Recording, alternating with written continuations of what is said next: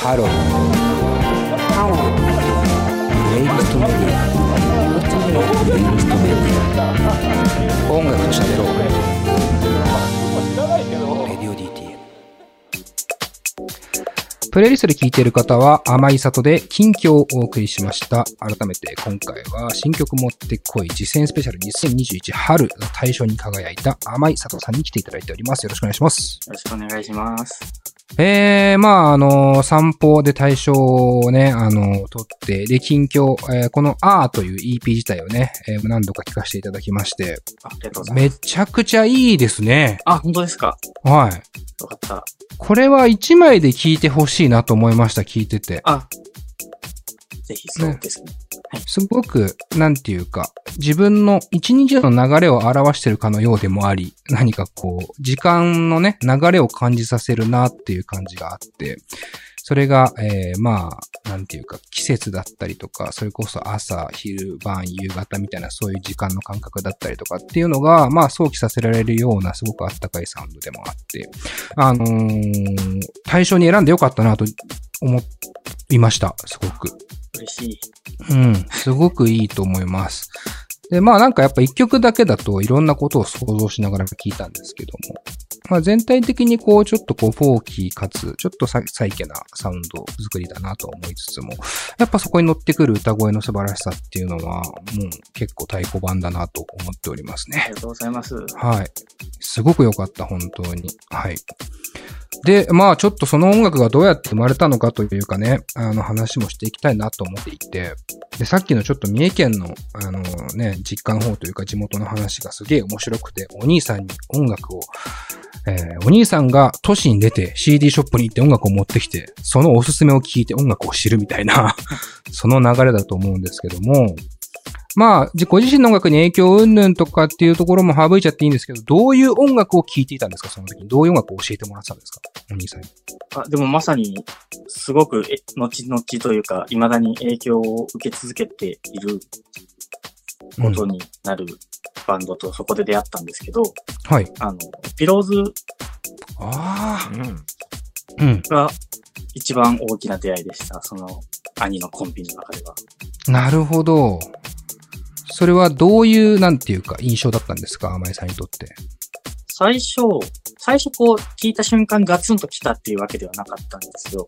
うん。なんかギターが2本なってて、かっこいい曲だなみたいな、そういう曲だったんですけど、うんうん。 あの、音楽だけ聴いて想像したバンド像と、実際本人たちを知った時の、うんえっと、音楽すごく若そうなのに、意外とおじさんだったっていうところに、確かにね。そうか。ベテランとは思えないフレッシュさがあありますもんね。言うてもね、いう、こう、新鮮さというかね。はいはいはい。で、なんか、なんとなくそれで引っかかったっていうわけでも多分ないんですけど、うん。まあ、その多分、ガツンと一瞬で心を打たれたわけじゃないけど、なんか心地よく聞いちゃうみたいな部分うんうんが多分今までそんなになくて、うん。うん、なるほど。うんうん。で、兄が実家に帰ってきた時に、そのアルバムを、はいヒローズのアルバムを持ってきて、うんうん。それちょっと置いてってもらってずっと何回も何回も聞いてたら、どんどん好きになっていってっていう感じで。うーん、そうなんですね。それがじゃあ、未だに甘井さんにとってはかなり大きなバンドという大きなミュージシャンとして影響がある。そうですね。はい。ちなみに他にはどんなものがあったんですかお兄さんのミックステープの中には。あと、デビューしたてのチャットモンチーとか、あー、チャットモンチーね。あとは、何があったかな。金木星とかもそうですね、そこの。あー、そうなんだね。じゃあ結構日本語のロックバンドがかあ、なそうりですね。ああ、そうなんだ。めちゃめちゃいいお兄さんです。 ちなみに今はもうお兄さんとは、そういう音楽の話とかするんですかあ、そうですね。未だに、またいいバンド見つけたって言って教えてもらったりしてます。すごい、いいっすね。 未だにその関係がついてるのめちゃめちゃいいですね。でちょっとここからその自分が音楽を作るっていうね、ことになっていく話もしたいなと思っているんですけども、はいこの辺はじゃあ今のね流れで言うとミーさんからこう教えてもらっていた三重の時代もありつつ関西に出て街に出た自分もいつつどのぐらいから音楽を作るっていう風な感じになったんですかと、最初、そもそもギターをうん練習、というかギターを始めるっていうところが最初で、なるほど。でそのギター始めるきっかけが、えっと、兄なんですけど、おお、兄さんすごいですね。あの、漫画のベックを読んで、はい。で、ベック読んだらみんなギターやりたくなるじゃないですか。 そうっすね。 間違いない。で、兄は、俺がやるのめんどくさいから、お前が練習しろってなん言っでて。だよ。それで兄は満たされるんだねって感じ。千葉さん側。で、たまたま、その時の小学校の担任の先生が学校にギター持ってきて弾いてる人で、あ、そうなんだ。で、はいはい放課後教えてもらったりして、あ、そうなんですね。はい。なんかそういうのが重なってギター始めて、あじゃあ結構、お楽器自体は昔からやってたっていう感じなんですね。小6の時に、それが小6からギターを始めて、うーん、なるほど、なるほど。そして、それがまあ、言うたら中学時代も同じようにギターは練習し続けていた。なんですけど、ちょっとやっぱり、あの、例によって一度挫折して、うんギターを置いてしまって、埃をかぶっている状態になっていたんですけど、うんうん。で、高校生の時に、ちょっとなんか急な話ですけど、映画を通りまして、おうほうほうほう。 急ですね。映画を撮った。映画を撮なるって、で、僕、あの、脚本監督をやったんですけど、ほどおー、すごい。うんうん。そのクラスメートに DTM をやっている人がいて、はい。でその人が曲を作って、うんでそれに僕が歌詞をつけるっていううんうこんとうをしたんです。ん。なるほど、なるほど。うんうん。で、それが初めての作詞だったんですけど、ああ、作曲より先に作詞だったんですね。そうです。うんうんそれがなんかすごく楽しくて、うん。うん。あの、なんかもっと作りたいなとか、うんうん。もっと、もっと作詞、もっと詩を書きたいなってなるほど。思って。で、そのために、じゃあ自分で曲作ったら、いっぱい詩書けるなってうんうんうんいう流れで詩を書くようになりました。うん。なるほどね。じゃあ映画きっかけで、言うたらこう詩を書く機会があって、そこで作詞にはまっていって、はい。で、作詞をしたいがために一個曲を書いていくっていう流れだったんだ。そうですね。はい。あとごめんなさい、ちょっと話の途中ですけど、誰かの後ろにおそらく関東連合かなんかがいたのかなと思うんですけど、ちょっとすごい暴走族の音が 入った気がして、それちょっとリスナーの皆さんは気にしないでくださいねっていうところです。えー、ちなみにじゃあその曲を書き始めた時っていうのは、じゃあ、埃をかぶったギターを取り出す瞬間だったわけですかあ、そうなんです。なるほどね。作詞をしたっていうのは、ちなみに何が一番自分の中で、ぐっ、面白いなって思ったんですか作詞をすること。えっと、急な話なんですけど、うん。作家志望だったんですよ。急な話が多いのよ、甘井さ んは。わかった、わかっ。ったはいはい。作家志望だった。なるほど。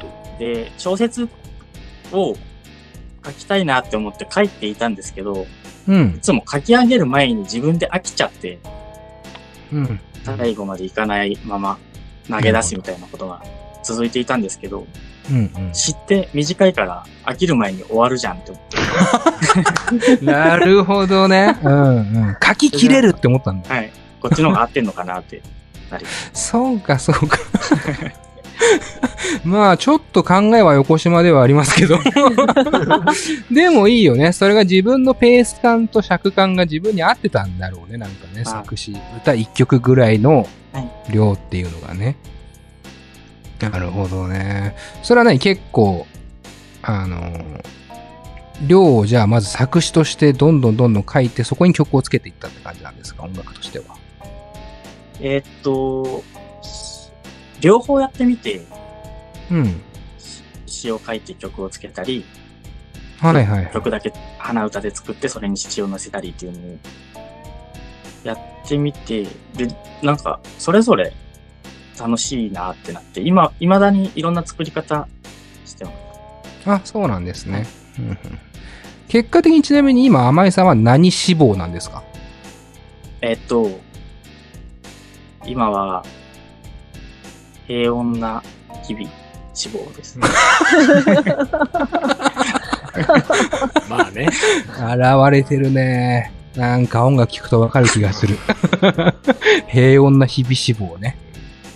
そこにでも音楽があってほしいのかなともちょっと思いますけどね。はい。うん。ちなみに今回ね、あの、紹介している R というね、EP に関して言うと、えーっと、何かこう、自分の中で曲作りとか、作詞とかにおいて何かコンセプトとかあったんですかえっと、えーっと、これ、まず、あの、僕の中では、基本の活動のベースはザ・スクロースっていうバンドの方にあって、なるほど。うんうんうんでそこ、そのバンドでやるには、個人的な思いを、気持ちをそのまま言葉にしすぎているものうんを集めたっていう感じ。あーちょっとこう、ごく私的になりすぎてる部分をはい、言うたら、甘い里という名義で出していると。はいいうああ、なるほどね。そこはじゃあ、なんだろう。